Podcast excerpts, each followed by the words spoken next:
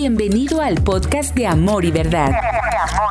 Te invitamos a que nos sigas en nuestras redes sociales, donde encontrarás más contenido como este. ¿Cómo estamos? ¿Contentos? Muy bien, vamos a orar, ¿les parece? Padre, te entregamos este tiempo en tu palabra, Señor. Yo pido que tú nos hables, que tu palabra sea sembrada en nuestro corazón, en nuestra, nuestra mente, en nuestro espíritu. Y Señor, yo sé que tu palabra nunca regresa vacía. Así que yo te doy gracias por lo que estás por hacer en cada uno de nosotros. En el nombre de Jesús. Amén y amén. ¿A cuántos de aquí alguna vez en su vida los han atacado? Que haya sentido que alguien directamente va contra ti. Levanten su mano y los demás no mientan, por favor. Ok. Yo creo la gran mayoría. La pregunta que yo te quiero hacer el día de hoy es, ¿cómo reaccionas cuando te atacan? ¿Cuál es tu reacción natural, tu primer instinto? ¿Qué es lo primero que haces cuando tus amigos vienen y te atacan? O a lo mejor cuando un vecino te ataca. ¿Cómo reaccionas cuando un desconocido te dice algo que te molesta? Es más, ¿cómo reaccionas cuando tu esposo, tu cónyuge, te ataca? ¿Cómo reaccionas cuando tu esposa... ¿Cómo reaccionas cuando tus hijos te atacan? ¿Cómo reaccionas cuando tus papás tú sientes que te atacan? Y quizá puedes decir es que es injustificado este ataque o es justificado. Pero a nadie nos gusta que nos ataquen. Por un momento piensa, ¿cuál es mi reacción natural ante el ataque de una persona? Te voy a hablar un poquito de mí, mi reacción natural, si soy muy honesto, yo soy muy analítico y luego luego encuentro la manera de ganar. De salir al final por encima. Mi manera de enfrentar el ataque es, si son agresivos conmigo, trato de ser aún más agresivo. Y yo creo que muchos se pueden relacionar con mi manera. ¿Cómo respondo? ¿Respondo para ganar un argumento? ¿Cierto o falso? Si te están diciendo es que esto y esto otro, aún en temas bíblicos, yo tengo un argumento para ganar. ¿Cómo reacciono cuando me atacan en una postura o en un punto de vista? agresivamente? ¿O cómo reacciono? ¿Cómo reaccionas tú cuando alguien habla a favor o en contra del partido político al que al que le vas o al que elegiste? O el gobernante, o cuando alguien tiene una postura diferente a ti, o cuando tienen una discusión o una pelea. O cuando tú y tu esposa no se ponen de acuerdo cómo educar al niño, qué le van a decir, cómo le van a decir, cómo reaccionas ante las discusiones. Hay algo que yo te quiero enseñar el día de hoy que enseña Pedro. Y es que nuestra respuesta a un ataque siempre, di conmigo siempre, siempre debe de ser una respuesta que me lleve a ganarlo para Cristo. Si yo tengo una discusión con mi esposa, mi manera de tener esa discusión debe de ser una manera donde mi respuesta a lo que yo considero un ataque la pueda llevar a ella, a Cristo. Qué difícil, ¿no? Porque eso cambia la manera en cómo interactuamos en las peleas. Cuando yo discuto con mis hijos, mi intención no debe de ser ganar mi argumento, sino que él pueda ver a Cristo en medio de todo. Y eso se aplica a cualquier área. Porque tu respuesta a alguien que te quiere dañar, si tú respondes de acuerdo a lo que te estoy diciendo, puede terminar convirtiendo a lo que ahorita ves como un enemigo en tu aliado. Y vamos a ver las palabras que Pedro utiliza, inspirado por el Espíritu Santo. Y mira, Dios es, este domingo hablé de su misión mutua, una familia irresistible. Y cuando me pongo a leer los versículos que toca, adivina de qué habla. De una palabra que no nos gusta mucho, que evitamos y que el pastor va a volver a predicar de la sumisión, pero ahora de acuerdo a Pedro, yo no elegí esto. Sigue, eh, final de segunda de Pedro y principio de tercera y habla de la sumisión. Entonces cierren las puertas para que nadie se salga. ¿Cuál debe de ser mi respuesta ante un ataque? La respuesta es sumisión. No estoy hablando de someterte a la persona, pero sí someterme a mí, a lo que Cristo espera de mí. Sumisión. Primera de Pedro capítulo 2 versículos 13 y 14 dice así de nuevo como inició otro autor, Pablo en Efesios 5, 21, pero aquí primera de Pedro 2, 13 y 14 dice así, sométanse por causa del Señor a toda autoridad humana ya sea al rey como suprema autoridad o a los gobernadores que él envía para castigar a los que hacen el mal y reconocer a los que hacen el bien. Comienza diciendo, sométanse. Y está hablando a un área bien complicada, porque ahorita te voy a tratar de explicar el contexto en el que Pedro lo dijo. Pablo había dicho lo mismo exactamente en Romanos capítulo 13 y Efesios 5. Efesios 5 lo estudiamos el domingo. Si no viste la plática, búscala en línea. Habla de la familia. Romanos 13 y Efesios 5 tienen el mismo tema que Primera de Pedro 2, versículos 13 en adelante, la sumisión. Pedro pasa los siguientes versículos hablando de la importancia de la sumisión en tu vida diaria, en cada área de tu vida. Y te digo algo, este, déjenme hago esto para atrás porque ese globo me está...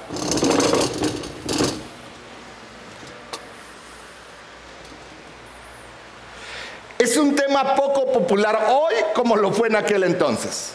Y te voy a tratar de explicar por qué.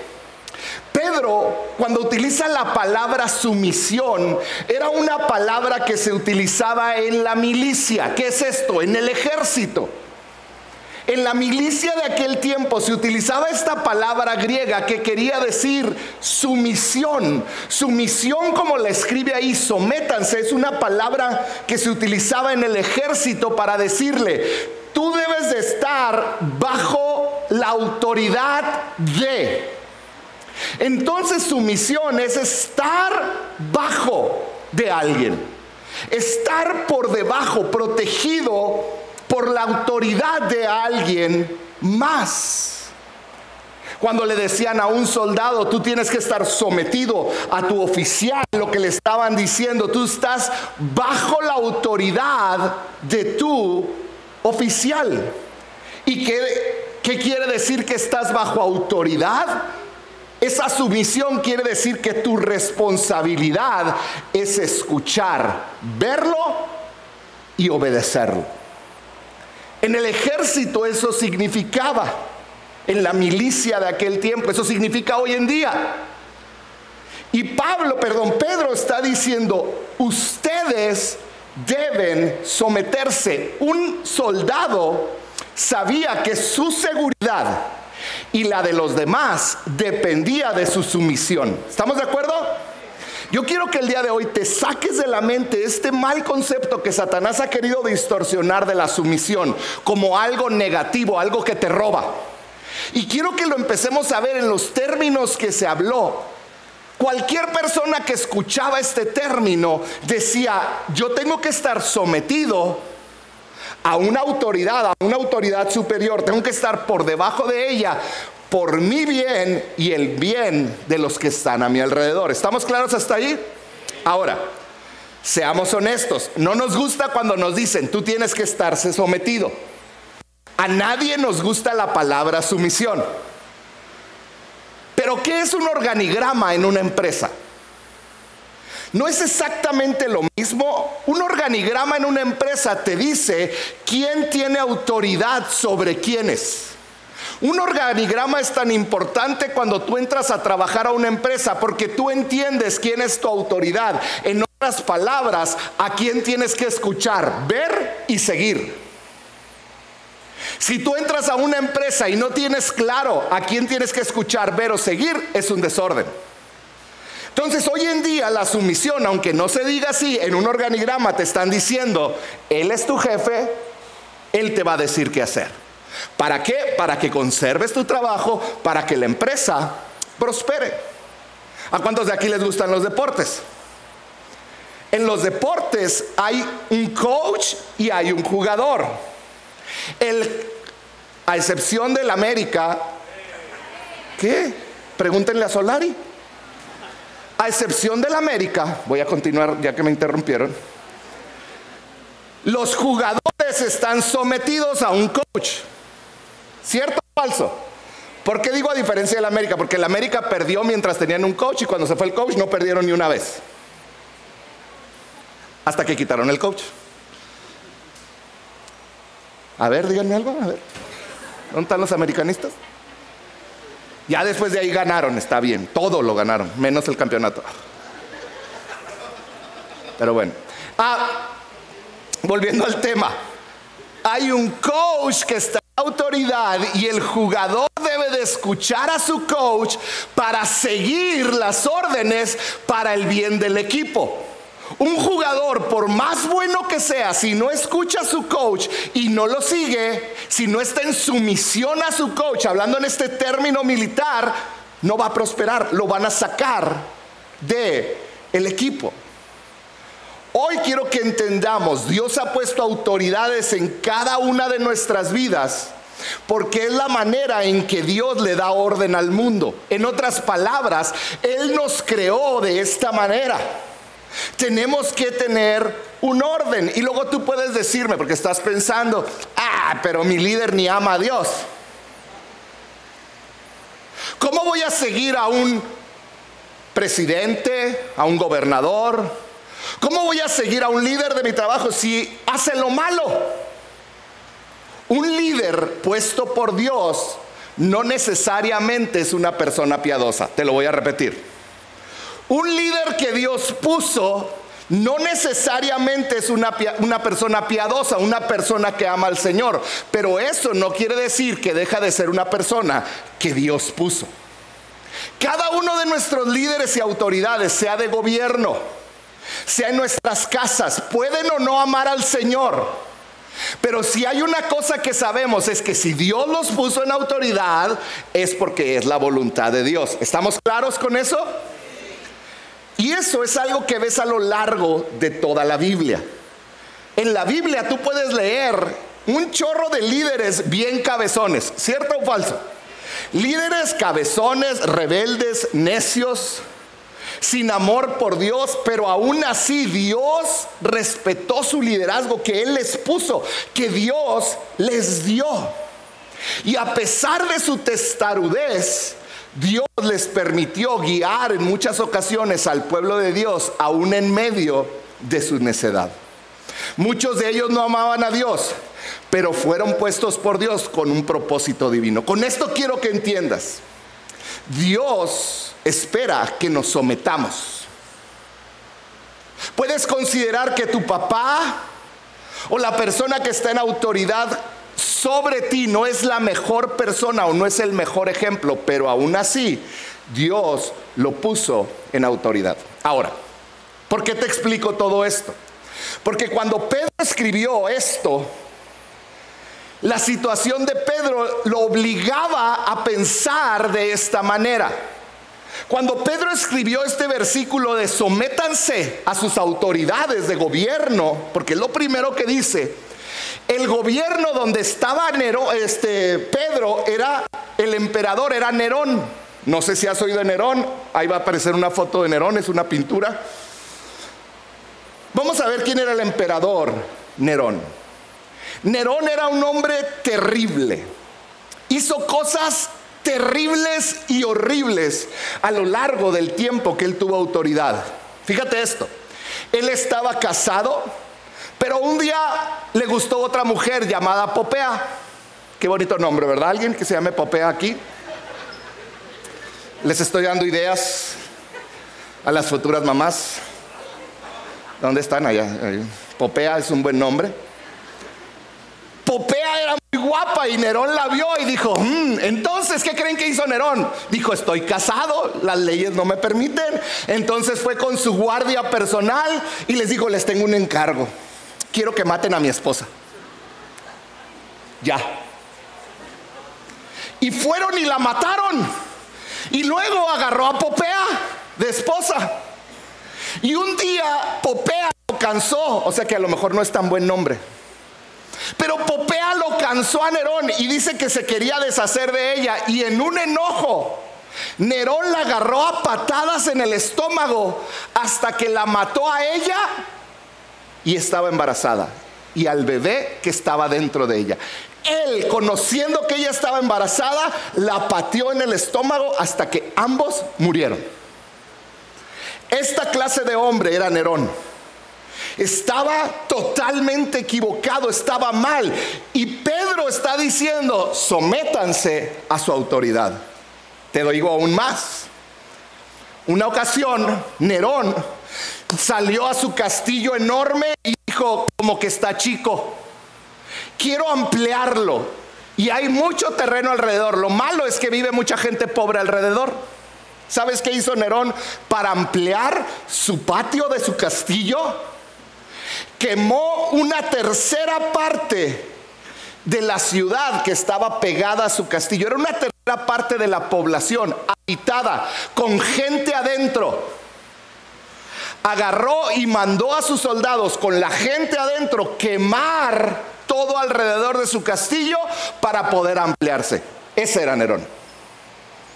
Si te parece poco, la gente cuando mató a una tercera parte o a gran número del pueblo se enojó contra Nerón y él dijo, la culpa es de los cristianos. ¿Y sabes qué hizo Nerón? Nerón los amarró a los cristianos, los amarró a un palo, los llenó de brea y los encendió como antorchas cuando estaba atardeciendo, porque a él le gustaba sentarse afuera de su castillo a ver el atardecer con antorchas vivientes, los cristianos. Ese era ese hombre llamado Nerón. Pedro, refiriéndose a ese hombre, su autoridad, dijo, sométanse por causa del Señor a toda autoridad humana, ya sea al rey como suprema autoridad o a los gobernantes que él envía para castigar a los que hacen el mal y reconocer a los que hacen el bien. Un dato extra de Nerón. ¿Sabes en manos de quién murieron Pedro y Pablo? En manos de Nerón. Pablo por ser romano murió degollado, eso era una muerte con honra. Y Pablo, y perdón, y Pedro murió por ser judío crucificado como Jesús. Y él dijo, no puedo morir como mi Cristo. Y lo crucificaron boca arriba, perdón, con la cabeza hacia abajo. Este era Nerón y Pedro escribió, ustedes tienen que someterse. Y tú escuchas todo esto y dices, ¿por qué someterme? Eh, o, quizá digas, estoy casado con un Nerón en potencia. O una Nerona, no sé. ¿Por qué me tengo que someter a mi pequeño Nerón? ¿Por qué? No le anden diciendo así a su marido, ¿eh? Vengan y díganme si les dicen Neroncitos, ¿eh? Vamos a ver cuatro razones por las que Pablo, Pedro perdón, nos dice que hay un gran valor en someternos. Ahora, esto no quiere decir que no hay momentos donde te de oponer a un gobierno. Quiero dejar bien en claro, porque esto se puede prestar a que, ay, no, el pastor dijo y pues ni modo. En la Biblia está registrado varias ocasiones donde los hombres de Dios se rebelaron en contra del gobierno, porque iba una orden de Dios y el gobierno daba una orden contraria a la de Dios. ¿A quién obedecemos? ¿A Dios o al gobierno? Daniel, le dijeron, te tienes que postrar ante este Dios que levantó el rey. Iba, una del rey en directa oposición a la orden de Dios, que no debería adorar ningún otro Dios. Y Daniel, ¿qué hizo? Se negó. ¿Cierto o falso? Y Dios lo bendijo. Sadrach, Mesach y Abednego, lo mismo. Pedro, en una ocasión le dijeron, aquí no pueden predicar el nombre de Cristo. Pedro dijo, a mí me mandaron a predicar por todo el mundo. ¿Y qué hizo Pedro? Predicó. Tenemos que entender que hay, cuando va una orden de un gobierno en contra de una orden directa de Dios, tenemos que pensarlo. ¿Está bien? Obedecer a Dios por encima del hombre. Pero ahora vamos a ver cuatro, cuatro razones que le dan un valor extremo al vivir en sumisión. ¿Estás listo? Muy bien. Número uno, sumisión silencia, calla la oposición. Primera de Pedro 2.15, adelantito, dice así, porque esta es la voluntad de Dios, que practicando el bien hagan callar la ignorancia de los insensatos. Está diciendo, tú puedes intentar resolver un ataque, un conflicto, peleando tu posición, peleando lo que crees, o dice, o que practicando el bien los hagas callar. La sumisión silencia la oposición. Si vamos al final de este relato, primera de Pedro 3:15, de las palabras de Pedro, dice, más bien honren, honren, en su corazón a Cristo como Señor. Estén siempre preparados para responder a todo aquel que les pida razón de la esperanza que hay en ustedes. Y luego dice unas palabras bien claves, el siguiente versículo dice, pero háganlo con gentileza y respeto manteniendo la conciencia limpia para que los que hablan mal de la buena para que los que hablan mal de la buena conducta de ustedes en Cristo se avergüencen de sus mentiras, de sus calumnias. Está diciendo, tú tienes que mantener una actitud de sumisión porque al paso del tiempo va a callar aquellos que te estaban atacando. Hombres, mujeres, jóvenes que están aquí, te quiero decir algo bien importante. Tú siempre vas a ganar. Escúchame esto. Puedes sentir que pierdes, pero tú siempre vas a ganar cuando respetas, cuando te alineas de manera correcta a Dios con las personas que te atacan. Cuando tú decides respetar a esa persona y alinearte a Dios, lo que Él pide de ti, Tú siempre vas a ganar. Ahorita o más adelante. Imagínate que eres un árbitro de fútbol. Hace tiempo venía aquí un árbitro que, arbitreaba aquí en, los, en los campos locales. Y yo quiero que te imagines que eres árbitro. Y este árbitro me decía que en varias ocasiones, por lo menos un par, un equipo persiguió para golpearlo. Dice, no hombre, yo tuve que salir corriendo. Espero y no haya sido tú el que lo perseguiste, alguno que está aquí, si no, arrepiéntete. Ah, porque sí conocí a algunos de ustedes, ¿eh?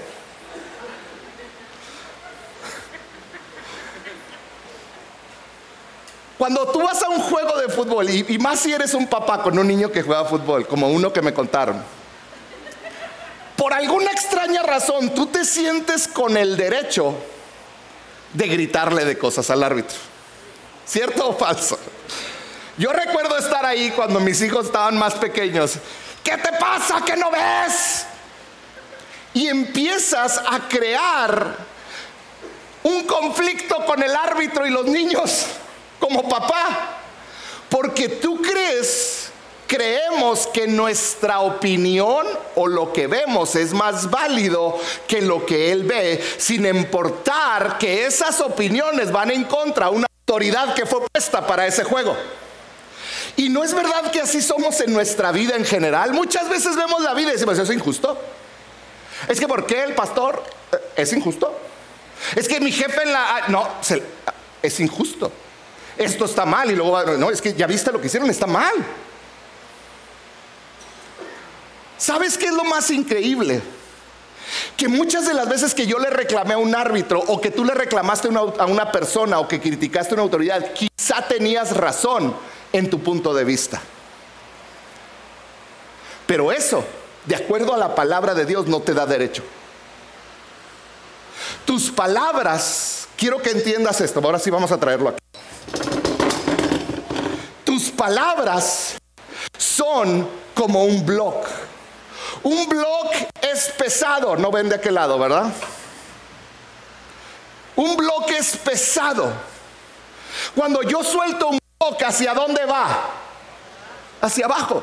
Es bien difícil que un blog vaya hacia arriba y si logro que vaya hacia arriba, la gravedad lo va a llevar hacia dónde? Tus palabras, yo quiero que te recuerdes esto, son como un blog. ¿En qué aspecto? Tus palabras tienen mucho peso cuando hay alguien bajo tu autoridad. Pero hacia arriba no tienen peso porque caen. Te lo pongo más sencillo. Con mis hijos, mis palabras tienen mucha autoridad. Pero con mis padres, en mi rol como hijo, no tienen tanta autoridad. ¿Sí me explico? Como maestro, alumnos. Si yo soy maestro, mis palabras tienen gran autoridad sobre mis alumnos, ¿cierto o falso?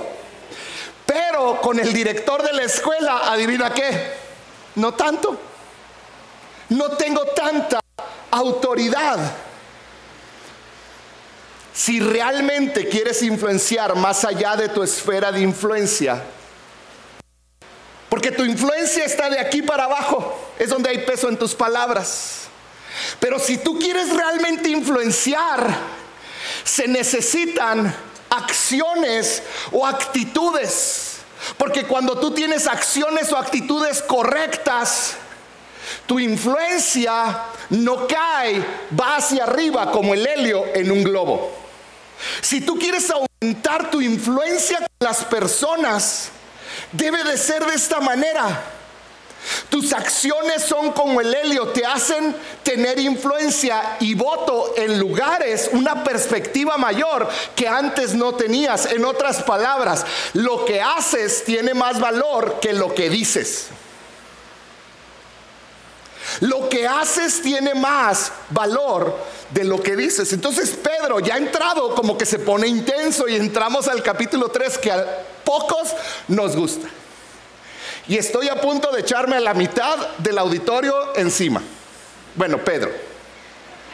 Primera de Pedro 3, del 1 al 6. Siguiente versículo del que acabamos de leer.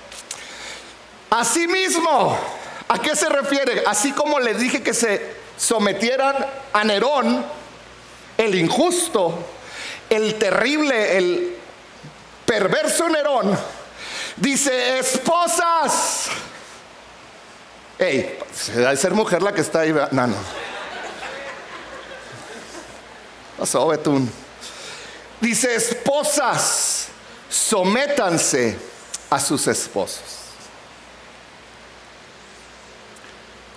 El gran problema es que tenemos una mala interpretación de la palabra someterse. Hoy creemos que someterse, les decía el domingo, significa que alguien va a poner su pie sobre tu, tu cuello, que tienes menos valor. Me pueden acusar ahorita de misógeno, en inglés le dicen chauvinistic pig.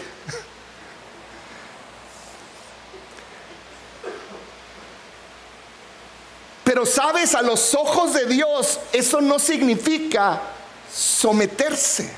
Significa que debemos entender que las jerarquías que Dios puso no determinan valor, sino que fueron puestas por orden y paz, como en un organigrama como en un, en un, equipo de deportes, hay un organigrama. Las jerarquías fueron puestas ni siquiera por capacidad, porque honestamente yo trabajé más de 10 años en la maquila.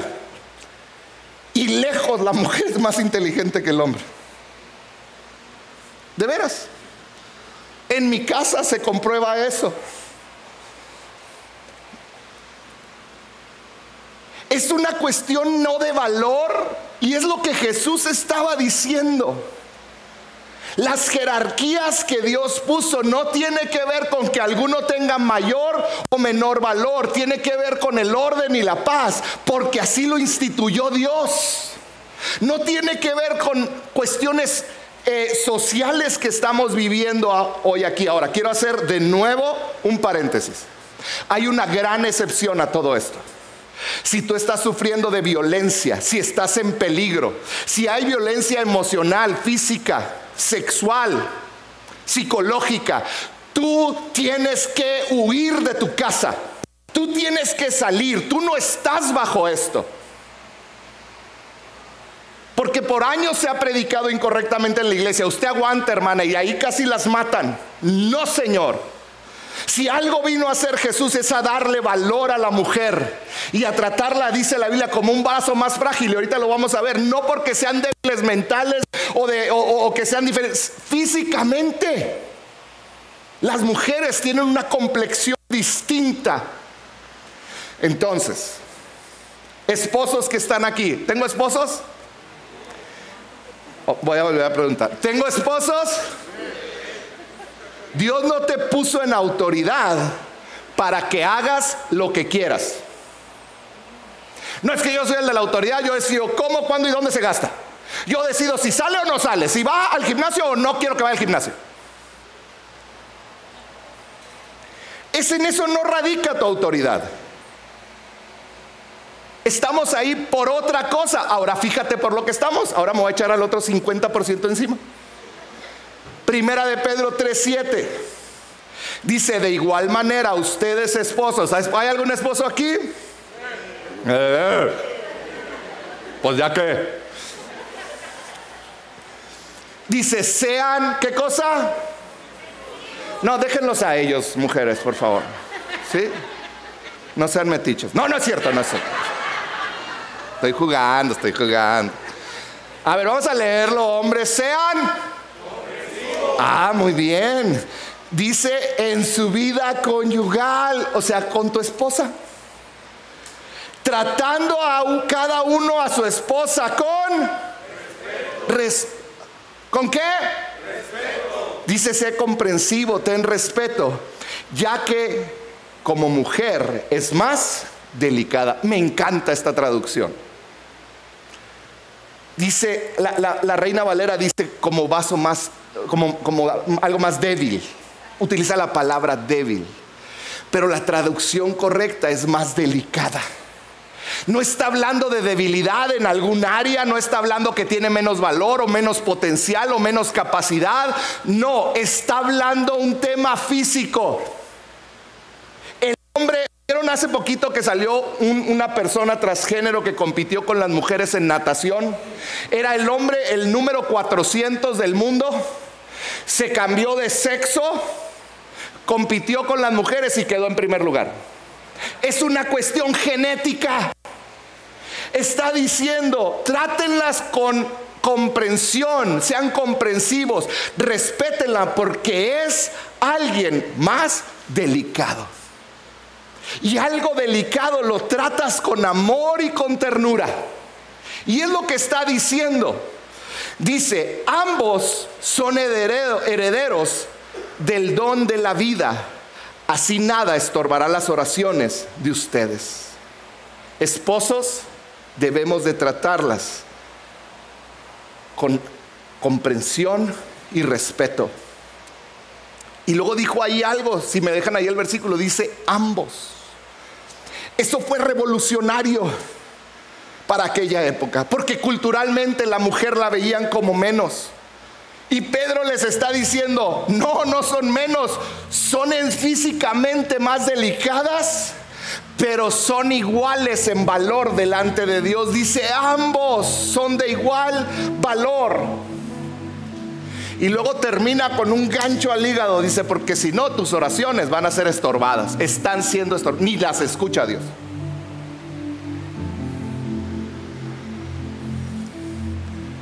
Si hay algo que hace que tus oraciones no lleguen al cielo es que no honres como un vaso más delicado a tu mujer. Que no la respetes, que no la cuides de esa manera. Entonces, en otras palabras, nuestro compromiso con Dios es servir a nuestras esposas. Punto número dos. La sumisión te libera. Y esto pudiera parecer incomprensible, una contradicción. Pero quiero que por un momento pienses en los niños, en tus hijos, los que tienen hijos. Mientras más pequeños son más inmaduros, ¿cierto o falso? El que disfruten de su vida depende de que estén bajo el cuidado de un papá. Si yo tengo a mi hijo de tres años y agarra unas tijeras picudas como estas y me dice, quiero jugar con ellas y correr con ellas, y yo lo veo, pues es lo que el niño quiere, déjenlo, a ver si aprende. El problema es que ese niño se puede caer y se puede matar. Mientras más inmaduro, necesita estar más en sumisión y es algo que está diciendo, para que el niño sea libre realmente y pueda disfrutar su niñez, tienes que poner barreras. No puedes agarrar esto. ¿Por qué? Porque quiero que seas libre y que puedas jugar libremente. La sumisión no te, no te prohíbe, no te, no te prohíbe, perdón, no te... Se me fue la palabra, no te asfixia. La sumisión, el estar bajo autoridad, te permite realmente vivir en libertad. Fíjate lo que dijo primero de Pedro 2.17. Dice, den a todos el debido respeto, que es honra. Amen a los hermanos, teman a Dios y respeten al rey. Da cuatro cosas, si me ponen la que sigue. Da cuatro cosas, dice, honren a todos. Y la última es honren de nuevo. Honren a todos y honren a su gobierno. Las dos dependen de las dos que están en el centro. Porque las dos que están en el centro cuando habla Pablo, Pedro, perdón, es amen a los hermanos y teman a Dios. Amarás al Señor tu Dios y a tu prójimo como a ti mismo. Y de ahí, cuando esos dos del centro, amar a los hermanos y temer a Dios, están trabajando como uno, puedes honrar a todos y puedes honrar aún a tu gobierno, aunque no estés de acuerdo con él. Pedro está diciendo, esta es la manera. Una persona llamada Richard Foster escribió lo siguiente, pónganmelo.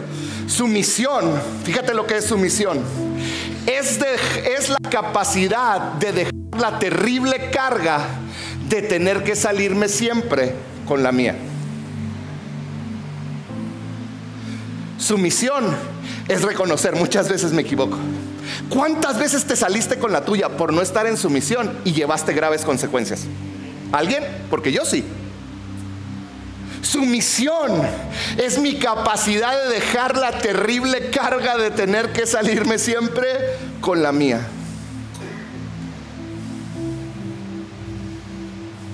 ¿Te digo algo? De no ser porque yo estuve en sumisión a mi papá y a mi mamá, yo nunca hubiera graduado de la secundaria. De no ser porque estuve en sumisión a mis papás, yo nunca hubiera llegado virgen al matrimonio. De no ser porque estuve en sumisión a mis papás, yo nunca me hubiera graduado de la universidad. Gracias a que yo decidí en algún momento, entendí el estar bajo sumisión de ellos, fui protegido. Y la regué mucho cuando me quería salir, pero Dios me regresaba.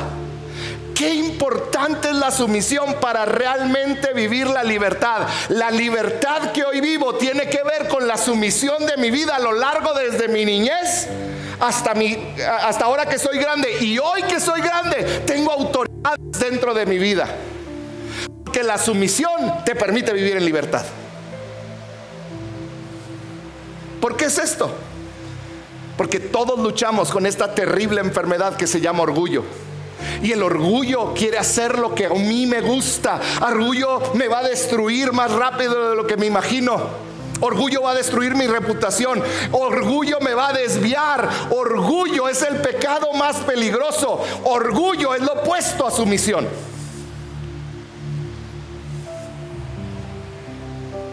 Con razón.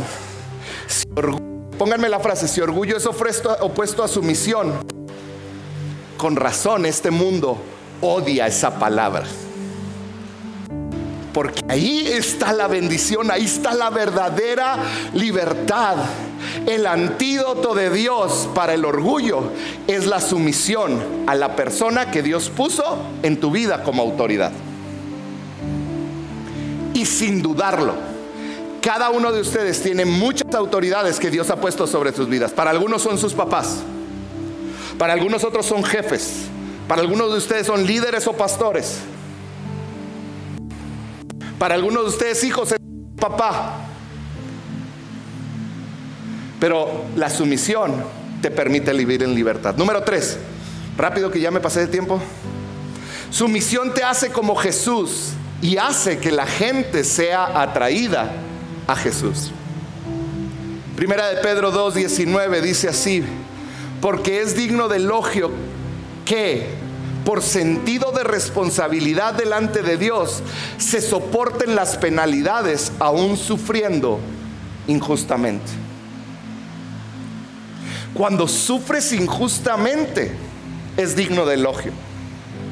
Y te voy a decir por qué. Porque la sumisión te hace como Jesús, pero no nomás te hace como Jesús. Cuando tú actúas correctamente ante un ataque, los demás lo ven y saben que hay algo diferente a ti y eventualmente te van a decir, ¿qué tienda contigo?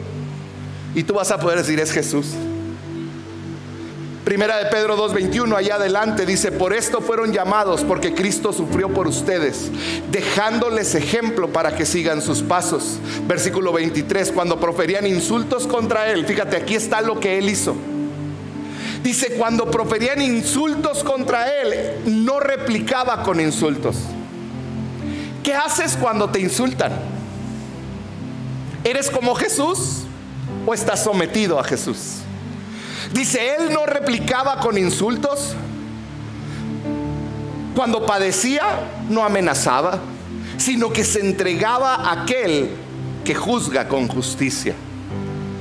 Él mismo en su cuerpo llevó al madero nuestros pecados para que muramos al pecado y vivamos para la, para la justicia.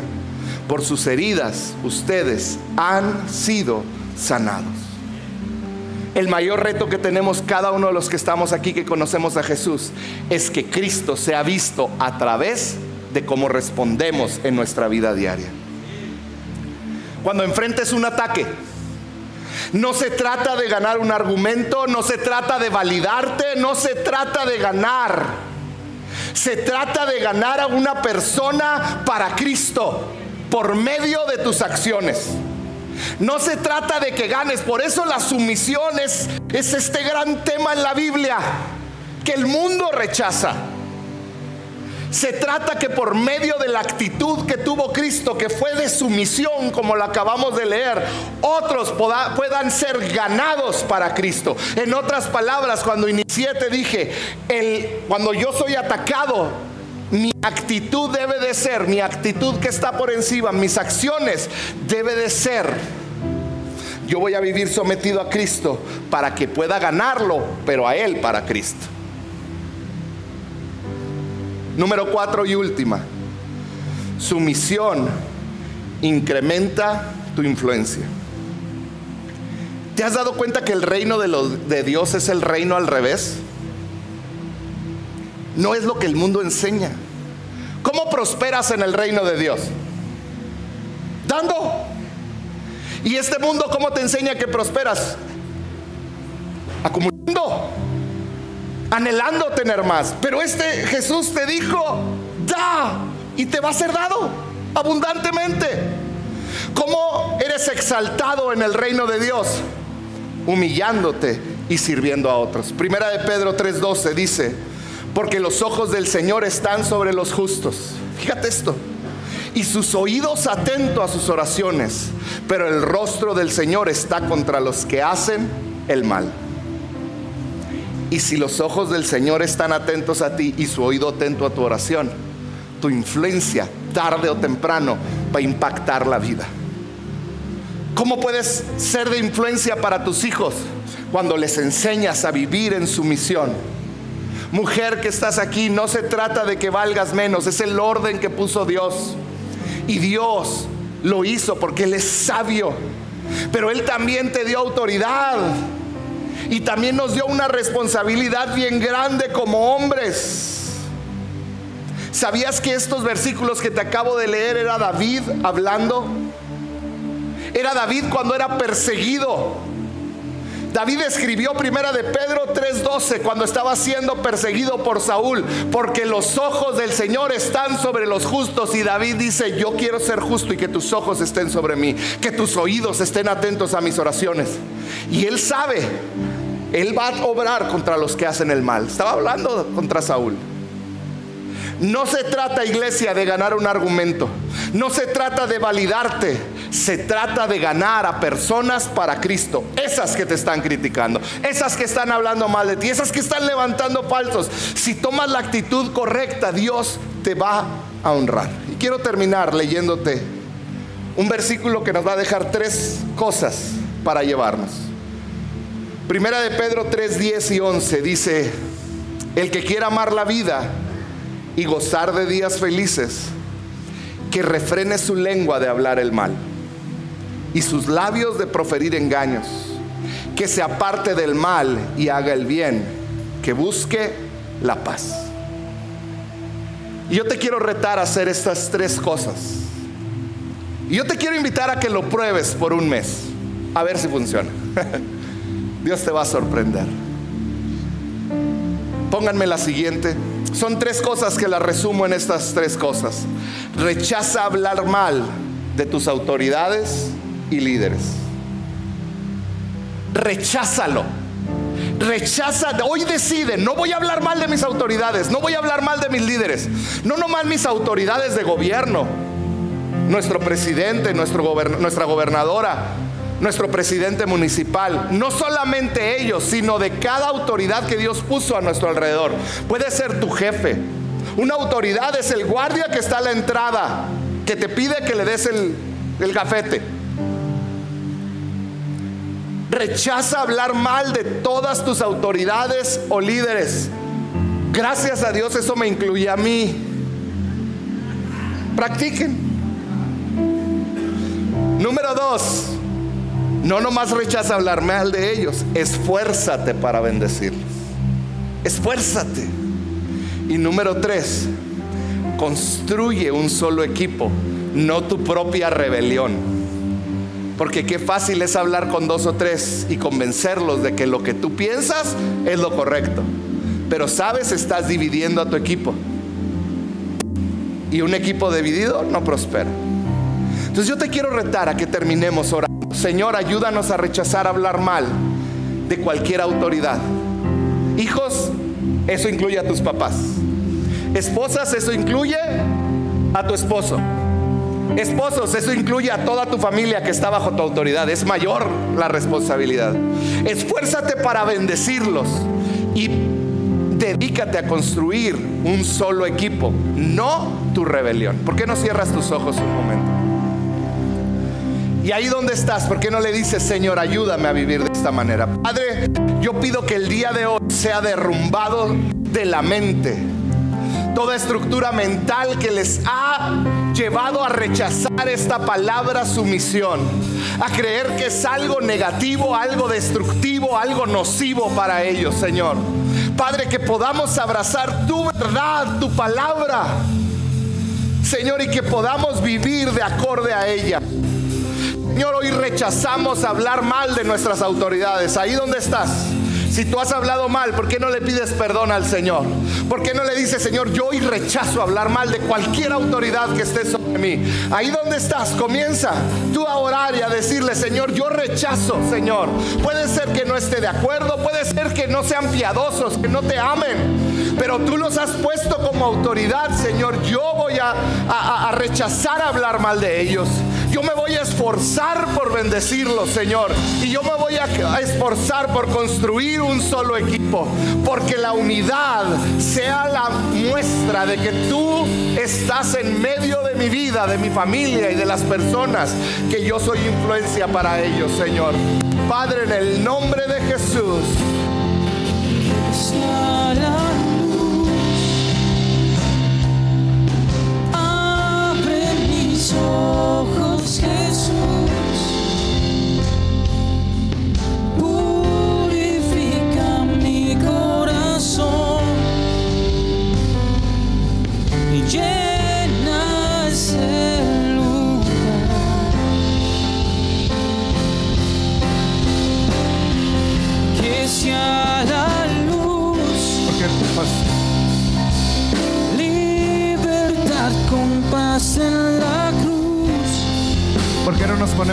Y terminamos adorando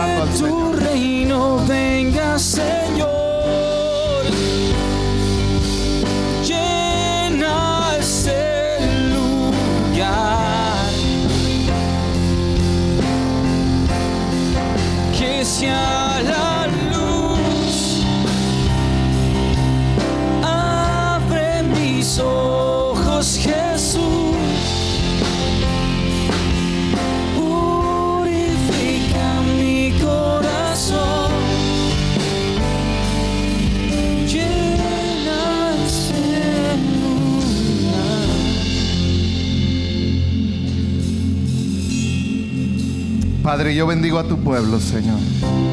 Señor, permítenos vivir de acuerdo al consejo de tu palabra, Señor.